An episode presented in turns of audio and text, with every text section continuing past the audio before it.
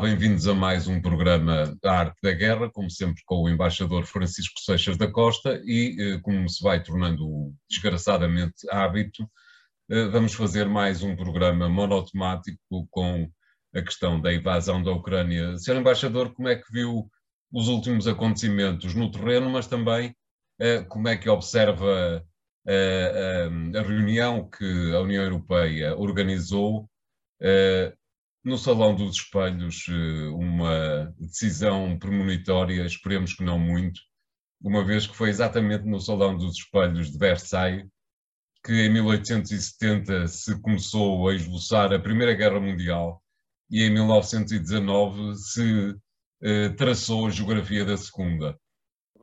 E, e estivemos, assento, e estivemos sentados à mesa nessa, nessa, nesse final de 19 porque Portugal era parte, era parte dessa guerra e, em particular, porque quis estar precisamente, entrou para a guerra para ser, estar, estar sentado nessa mesa para defender aquilo que era o Império Colonial e que é, no fundo, um dos grandes objetivos da entrada para a guerra.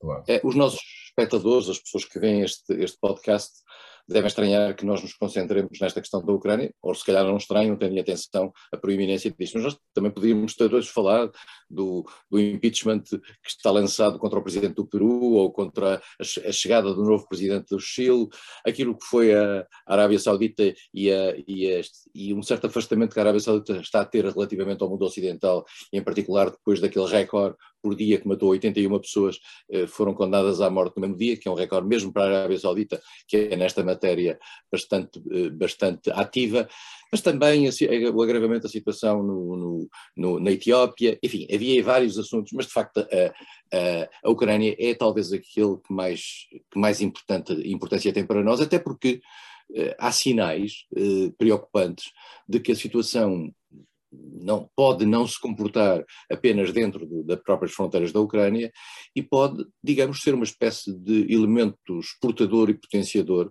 de um conflito a nível internacional bastante mais alargado, com consequências de natureza, eh, em termos, em matéria de vítimas, muito superiores. E, portanto, eu já não estava, não estava a falar, já abordámos esta questão outro dia, da questão nuclear, mas mesmo um, conflito de natureza convencional com uma dimensão europeia alargada seria algo muito, muito preocupante, muito sério eh, e mais do que isso, algo eh, que seguramente estaria para ficar em termos das próprias consequências sobre o funcionamento do, de, do mundo. Há, aqui um ponto importante, António, eu, eu acho que valeria a pena eh, as pessoas refletirem um bocadinho sobre isto. Nós, com esta crise, nós rompemos pela primeira vez aquilo que era uma situação que não era já muito saudável, mas que apesar de tudo tinha alguma consistência sobre o ponto de vista de um equilíbrio formal no plano político, que vinha desde o final da Guerra Fria. Isto é, eh, desde o final da Guerra Fria, eh, nós sabemos que tinha havido uma agressividade e uma confrontação entre, por um lado, a, a, Rússia e, e, e esta, esta, aproximação da NATO que tinha causado um mal-estar na Rússia. Também tínhamos visto o, o, o, agravamento da tensão entre os Estados Unidos e, a China, eh, que era muito claro. Agora, a Rússia, ao romper, eh, digamos, um, um, certo equilíbrio, um equilíbrio que já era pouco saudável, como eu disse, mas que apesar de tudo se manteve, por exemplo, quando foi do 11 de setembro da guerra contra o terrorismo, na qual a Rússia, a China e vários outros países eh, colaboraram nessa, nessa, nesse combate contra esse inimigo não estatal eh, que eram as entidades que se movimentavam quer na, no Afeganistão, quer mais tarde naquilo que, foram, que foi o Daesh, um produto no fundo da instabilidade criada no Iraque, eh, com consequências na Síria e depois por toda a Europa e agora também pela, pela, Ásia, pela África. Eh, nós estamos aqui num momento de viragem e, e, este é o ponto. E ninguém esperava aqui há meia dúzia de meses que, esta, que a Rússia fosse o elemento de viragem. Toda a gente esperava que fosse a relação com a China que aqui, estive, que aqui isso. Eh, neste momento Exatamente. estamos numa situação de grande gravidade. Uh, a comunidade internacional tem vindo a punir a Rússia por aquilo que considera ser uma agressão não provocada pela Ucrânia, porque mesmo que a Rússia se queixe e de, eh, de, um, de um certo desequilíbrio no balanço estratégico internacional, que é em seus favor, aquilo que é a brutalidade da ação militar feita na Ucrânia faz-lhe perder qualquer tipo, eu diria, de argumentos sob o ponto de vista da racionalidade de uma, de uma, de uma discussão nesta matéria. E por isso mesmo, a, a, a violência deste, disto, a circunstância de dos órgãos de comunicação social, e ainda bem, eh, mostrarem essa violência e mostrarem a, a, gravidade desta atitude. A circunstância também eh, de, por razões que aparentemente também têm a ver com o funcionamento dos mecanismos de natureza militar, muitas destas ações eh, terem consequências em termos de vítimas civis eh, muito para além daquilo que é, ou parecia ser normal, eh, porque nós estamos habituados a uma guerra entre militares, as vítimas civis são vítimas colaterais eh, e é, é, é, das regras procurar o mínimo possível de vítimas civis. Mas uma, uma guerra feita à distância, como muito, grande parte desta guerra é, através de mísseis, é uma guerra muito menos eficaz na, na, na, na, capacidade de atingir exatamente aquilo que quer. E por isso mesmo os, os, as vítimas civis são muito grandes. O, o que é que nós temos visto nestes tempos?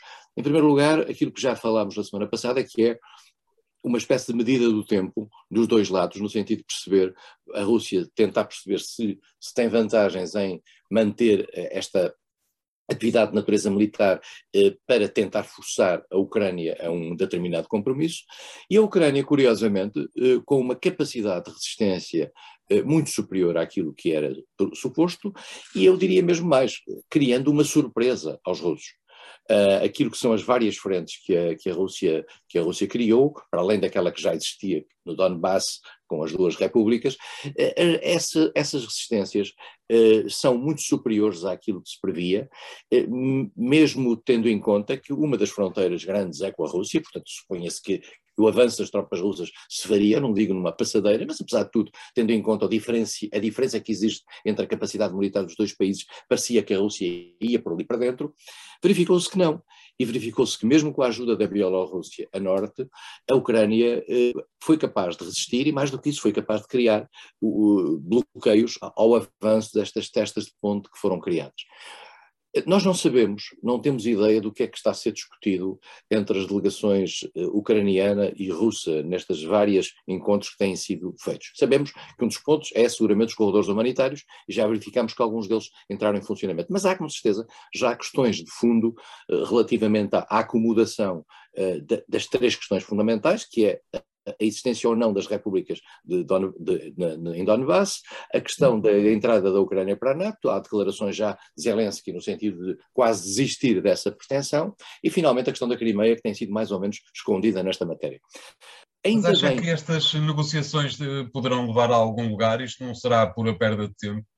Não, não, não considero que seja perda de tempo. Acho que eh, vão afinando eh, aquilo que é, digamos, as capacidades de compromisso eh, e as possibilidades de compromisso. Porque eh, no início a sensação que havia é que a Rússia pura e simplesmente não, não, não movia, e até agora também não há sinais que tenha movido, e que pura e simplesmente fazia um dictate sobre a Ucrânia e estava à espera do momento em que a Ucrânia claudicasse.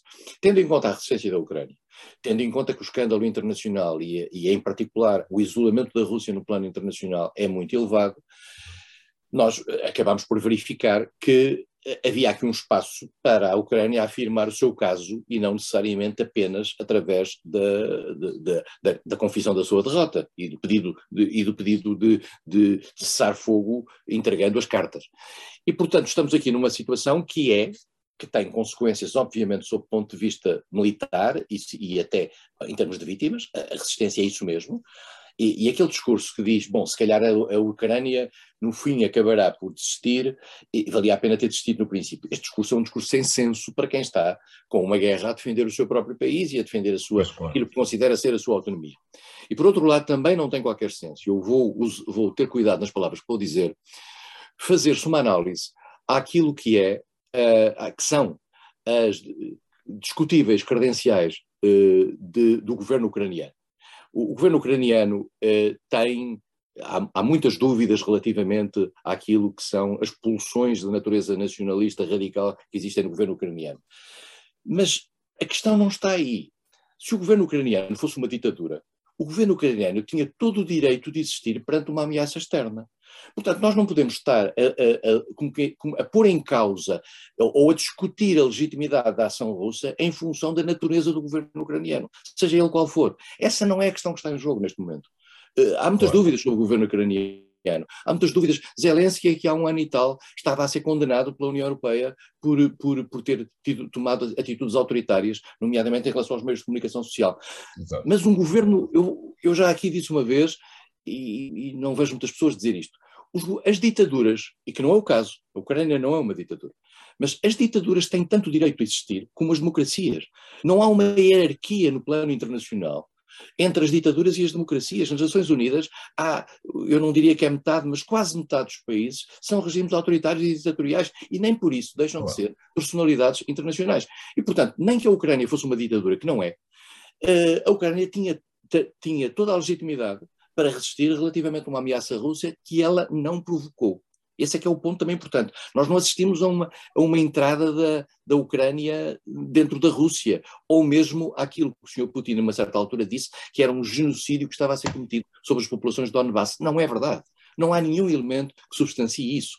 E, portanto, a, a, ação russa é uma ação de natureza estratégica, que tem a ver com uma leitura que faz dos seus equilíbrios e aproveita, um, digamos, o caso ucraniano para, para, para, para, para garantir a defesa da sua posição. E já aqui também disse, eu acho que a Rússia nunca quis outra coisa que não isto, que é a destruição da capacidade militar da Ucrânia. Agora, isto é um jogo de tempo. É um jogo de tempo e o tempo vai, eh, no momento em que o tempo ficar preocupante para uma das partes, eh, essa parte cederá. Poderá ser a Rússia, por exemplo, cedendo a ficar só com o controle da zona leste e, e, e algumas limitações ao poder em Kiev, nomeadamente do tocante à NATO, etc., ou poderá ser a abdicação total de, por parte de, de Kiev, eh, no momento em que considerar que já não há condições de natureza militar para conseguir sustentar a sua posição. Eh, acho que temos, que ainda temos algum, algum tempo, infelizmente, de guerra para andar. Muito bem, vamos fazer um primeiro intervalo, voltamos já de seguida para continuarmos no mesmo tema. Até lá.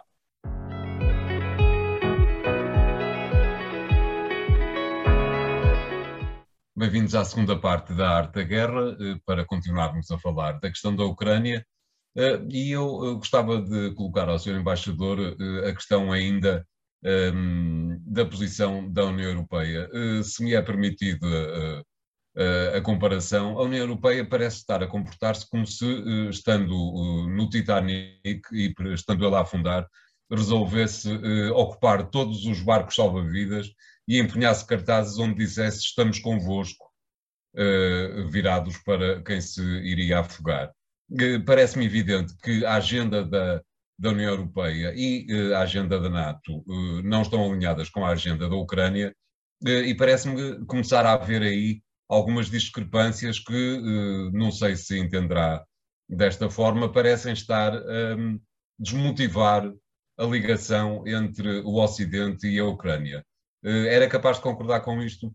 Não sei, António. Eu não tenho certeza eh, se eu, se, uh, uh, os objetivos da Ucrânia são claros desde o princípio. Em primeiro lugar, conseguir uma total e completa integração nas, nas instituições europeias e transatlânticas, portanto, a entrada para a União Europeia e a entrada para a NATO, uh, conseguir a manutenção do apoio do Ocidente, nomeadamente em termos de ajuda quer militar, quer civil, e de, em particular, de um suporte grande do ponto de vista diplomático à escala internacional, no sentido de isolar a Rússia. A Ucrânia conseguiu mobilizar as opiniões públicas, as opiniões públicas foram absolutamente instrumentais para a mobilização dos governos, em particular europeus, no sentido da implementa, implementa, implementação de um conjunto muito forte de sanções, algumas das quais têm o chamado efeito boomerang, isto é, muito gravosas para as economias nacionais dos vários países. Uh, com, de, em forma assimétrica, isto é, há países que sofrem mais, há países que sofrem menos, e isso também, apesar de tudo, não, deixo, não foi um elemento que, que, que proibisse ou, ou que delimitasse a implementação das sanções. Há umas sanções que desde o início estavam afastadas, as sanções sobre os produtos energéticos, tendo em consideração que uh, o fluxo uh, e a dependência que tinha sido criada em alguns países europeus, nomeadamente no centro e no leste da Europa, relativamente à Rússia, era demasiado elevada para permitir, de repente, uh, pura e simplesmente o fecho da torneira por parte desses países relativamente ao gás russo, porque não havia, porque não há alternativas. São os próprios que dizem que não há alternativas. Eh, eu continuo a pensar que a Alemanha fez um grande gesto, eh, nomeadamente fechando o, Nord Stream 2, eh, mas há limites relativamente a isso. Não é por acaso que não houve consenso no sentido de incluir isto nas sanções. Zelensky o que é que quer? Zelensky quer ter tão longe quanto possível. E, e, de certa maneira, ao ir longe quanto possível, ele também vai testar por essa sua atitude aquilo que é a abertura dos seus parceiros e da simpatia do mundo ocidental uh, eh, fê-lo em relação à NATO uh, e já recuou. Se repararmos bem, Zelensky já diz que já percebeu que a NATO não tem condições para incorporar um país que está em guerra, e em particular um país que introduziria dentro da NATO uh, um conflito novo com um parceiro com quem a NATO não tem um conflito. A NATO não está em guerra com a Rússia. Vamos ser claros porque se estivesse em guerra com a Rússia, a nossa conversa aqui seria completamente outra. A NATO está a apoiar está a apoiar um país que está em guerra com a Rússia, eh, com, a quem a Rússia declarou guerra. Aliás, a Ucrânia não declarou guerra à Rússia. Mas a, a Ucrânia não é um membro NATO e, portanto, não tem, por parte do, da NATO, as mesmas proteções. Por essa mesma razão, aquilo que o Zelensky também me pede, que é uma zona de exclusão aérea, não tem sentido. Isto é, uma zona de exclusão aérea significa, julgo que já dissemos isto aqui, mas vale a pena repeti-lo, significa que se um avião russo passasse por cima da Ucrânia, era abatido por aviões NATO. O que significava que nesse momento os países NATO entravam em guerra com a Rússia. E a guerra com a Rússia, é preciso perceber o que é uma guerra com a Rússia, que são dois poderes nucleares. Por outro lado, e, e este, diretamente a questão que o António coloca, a questão do, da União Europeia. Uh, nós temos que perceber que uh, o processo de entrada para a União Europeia, a União Europeia, disse, eu disse aqui outro dia, não é meramente um clube no sentido, no sentido de um clube político. A, a União Europeia é uma estrutura uh, e é um, um, uma mescla. São 80 mil páginas, 80 mil páginas de, de, legislação que é preciso transcrever e é preciso passar para a ordem nacional, fazê-las cumprir na ordem nacional, para além daquilo que são chamados critérios de Copenhague, as questões da separação de poderes, as questões da democracia, a liberdade dos tribunais, etc. Eh, tudo isso eh, não há condições neste momento da Ucrânia para isso, para, para, para fazer parte desse, desse, desse clube, mas a União Europeia foi, a meu ver, tão longe quanto era possível. Uh, sabendo que há países dentro da União Europeia que gostavam de ter ido mais longe, sabendo que há outros que, gostavam, que não gostaram até desta linguagem. Nós temos também perceber que há países que estão à espera para entrar para a União Europeia há muito tempo e que fizeram um longo percurso e para, e para os quais é um pouco injusto eh, que a, a Ucrânia passasse à frente as pessoas dirão, mas. Países, aliás, se me permitem interromper, países, aliás, onde as influências russas são históricas e bem acentuadas. É verdade, é verdade. E nós, os países balcânicos, por exemplo, e, uh, e, estão o esforço que foi feito pela Macedónia do Norte, o esforço que foi feito pela Albânia, mas também há um processo em curso relativamente à Sérvia, há um processo em curso relativamente ao Montenegro, uh, há o caso tradicional da Turquia. Mas tudo isto são, são temos que perceber que isto é um processo que não é um processo voluntarista e de mera, e de mera disponibilidade, não é pura e simplesmente dizer vocês entram para a União Europeia e depois logo se vê. Eu isto acho que não é sério, não seria sério, seria um gesto, eh, seria um gesto sem sentido. Acho que aquilo que a União Europeia fez no sentido de iniciar o processo com a Ucrânia é o que é possível fazer. Eh, e, portanto, eh, é verdade que Zelensky poderá estar desiludido com as instituições ocidentais, eu acho que não está. Eu acho que ele percebe que tinha que fazer este, este, este número também, sob o ponto de vista da própria pressão, porque é um número que é, que pelos vistos também mobiliza as opiniões públicas dentro da União Europeia a seu favor, e isso é importante. A ação da natureza psicológica, a ação psicológica que está a ser feita pelo governo ucraniano em termos das entrevistas, dos filmes, dos mídias, etc., é muito forte. Isso está a ter um efeito claro nas opiniões públicas europeias e está a ter um efeito no isolamento que a Rússia tem no, no, no quadro internacional eh, e temos aí, podemos falar também da questão da China neste, neste contexto.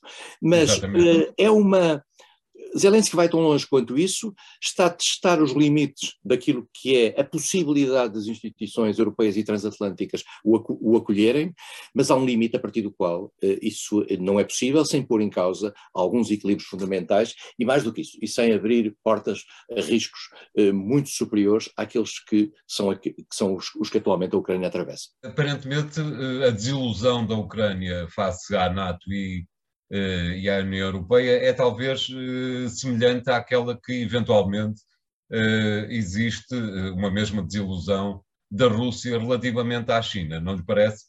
Não é ainda muito clara a situação da China e o, e o China se está a comportar nesta, nesta questão. E, e devo dizer que acho que a reunião que teve lugar em Roma entre o Conselho de Segurança Nacional dos Estados Unidos, Jack Sullivan, e um representante chinês, um alto representante chinês, e que durou sete horas. Uh, e não foi seguramente só sobre a Ucrânia.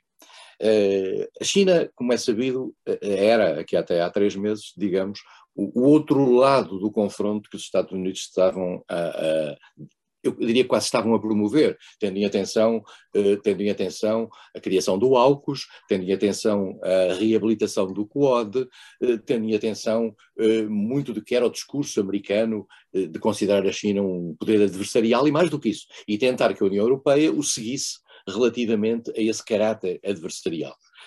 Uh, perante esta questão da Rússia, eu acho que a China sente, é um país que se sente, eu diria, incomodado com esta situação. Mas esse incómodo não significa necessariamente que a China vá deixar isolar a Rússia completamente. A China absteve-se no Conselho de Segurança, uh, absteve-se na Assembleia Geral. A China tem uh, três princípios básicos relativamente ao funcionamento no quadro internacional, que é a preservação das soberanias nacionais, eh, a noção da não ingerência nos assuntos internos dos Estados e a, decisão sistematicamente por, por, por, por, decisão política ou diplomática dos conflitos. São estes os três princípios básicos da China. A China não tem uma atitude muito agressiva no plano internacional. Se repararmos bem, com exceto do caso de, de, do norte do Vietnã e, e, das, e dos conflitos que tem com a Índia, a China não tem um contencioso internacional muito aberto. E por isso mesmo também a China não tinha, mesmo nas Nações Unidas, mesmo no quadro do Conselho de Segurança, uma posição muito afirmada. Mas nunca se afetou relativamente àquilo que era a lógica do chamado G77, o grupo de 77, os grupos não alinhados, o grupo, o grupo até, eu diria, mais próximo uma, da, da, da Rússia do que do Ocidente. A China está do outro lado. Não vale a pena sobre isso ter, ter, ter qualquer ilusão. Esta conversa dos americanos com os chineses é que pode ser interessante sob o ponto de vista do que é, do que é como, vai ser o relacionamento entre os dois no futuro. Mas isso, o António tem razão, depende muito também da atitude, de como é que a atitude chinesa se processar. Até agora tem sido uma atitude ambígua, claramente ambígua. Uh, ao mesmo tempo, não deixando de isolar completamente a Rússia, mas, por outro lado, também não uh, coonestando sistematicamente as posições que, que, que a Rússia toma.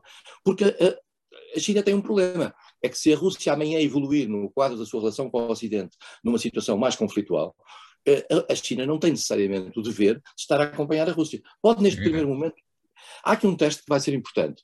Uh, Diz-se, não sei se é verdade se não, há, há, há, já foi negado quer pela Rússia quer pela China, mas disse que a Rússia pediu à China drones, pediu à China equipamento, pediu à China até uh, uh, alimentos para, para, para combatentes se isto é, é, assim, é uma coisa, se, se, a China o dá ou não é outra coisa, uh, e o mundo ocidental em particular vai tirar conclusões uh, em relação à atitude que a China tiver, se esses pedidos forem reais, vai tirar conclusões relativamente ao lado em que está a China. Agora, nós temos que perceber uma coisa, António, é assim, a Rússia que vai sair deste conflito, qualquer que seja o final deste conflito, é uma Rússia destruída economicamente. É uma Rússia destruída economicamente para muitos anos. Ora bem, ao lado temos uma China, que é um país próspero, sob o ponto de vista económico. Mas há aqui um ponto muito importante: é que a prosperidade da China como poder económico, era uma prosperidade que estava muito assente naquilo, por exemplo, que era o percurso sereno, não conflitual, da chamada Nova Rota da Seda. Ora, a Nova Rota da Seda tinha, por exemplo, estava a pagar o porto de Mariupol, que foi bombardeado pela Rússia. A Nova Rota da Seda tinha no centro, por exemplo, das atividades da Huawei na, na Polónia. A Polónia hoje completamente contra qualquer atitude da China favorável à Rússia.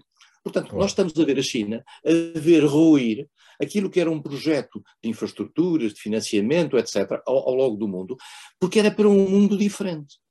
Ora, isto é muito importante para a China. A China é um país que não pode correr o risco. Este é um ponto básico. A China não pode correr o risco de ver a, a sua, o seu acesso comercial internacional cortado por sanções a, a si próprias. Porquê? Porque a China baseia tudo aquilo que é a sua riqueza e a sua capacidade de ação externa no comércio. E, portanto, tudo aquilo, se, isto, se este comércio, se amanhã os Estados Unidos e o mundo ocidental resolvem impor à China umas sanções idênticas à que impõem à Rússia, por considerarem que a China se, se, coli, coli, se coligou com a Rússia, a China fica numa situação muito difícil. Claro, nós sabemos, depois sim, sim. pode ter retorções, etc. Mas, dito isto, estamos a entrar em mundos muito complicados. Muito bem, vamos fazer aqui o segundo intervalo, voltamos já de seguida. Até lá.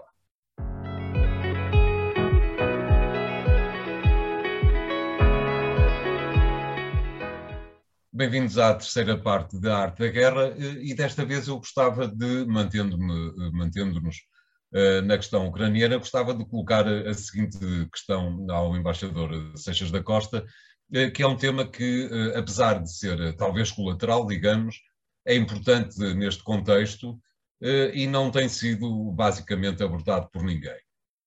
A questão da invasão da Rússia é suficiente, será suficiente para salvar a posição de Joe Biden nas intercalares do final de, de, de novembro? As intercalares do final de novembro, de princípio, princípios de novembro, é, de novembro, eu, eu, tenho uma, eu tenho uma forma que é, é, é, é terça-feira mais próxima da primeira segunda-feira uh, de, de, novembro dos anos, dos anos pares. É onde tem lugar Aquilo que eu conheço mais parecido com... com uh... e, e, portanto, tem lugar para todos os membros da Câmara de Representantes, 300 e, qual, e tal, mais para um terço do Senado. Portanto, esses, esses, esses deputados, no fundo de, de dupla natureza, eh, estão, digamos, eh, no caso da Câmara dos Representantes são eleitos de dois em dois anos, eh, estão a tentar salvar, digamos, o seu próprio lugar. Uh, uns democratas, outros republicanos. Os republicanos têm uma maioria, os, os, democratas, Joe Biden, têm uma maioria na Câmara dos Representantes, têm uma ligeiríssima maioria no Senado. Uh, todos os sinais eram de que perderia essa maioria no Senado e até digamos, na Câmara de Representantes as coisas estariam muito complicadas.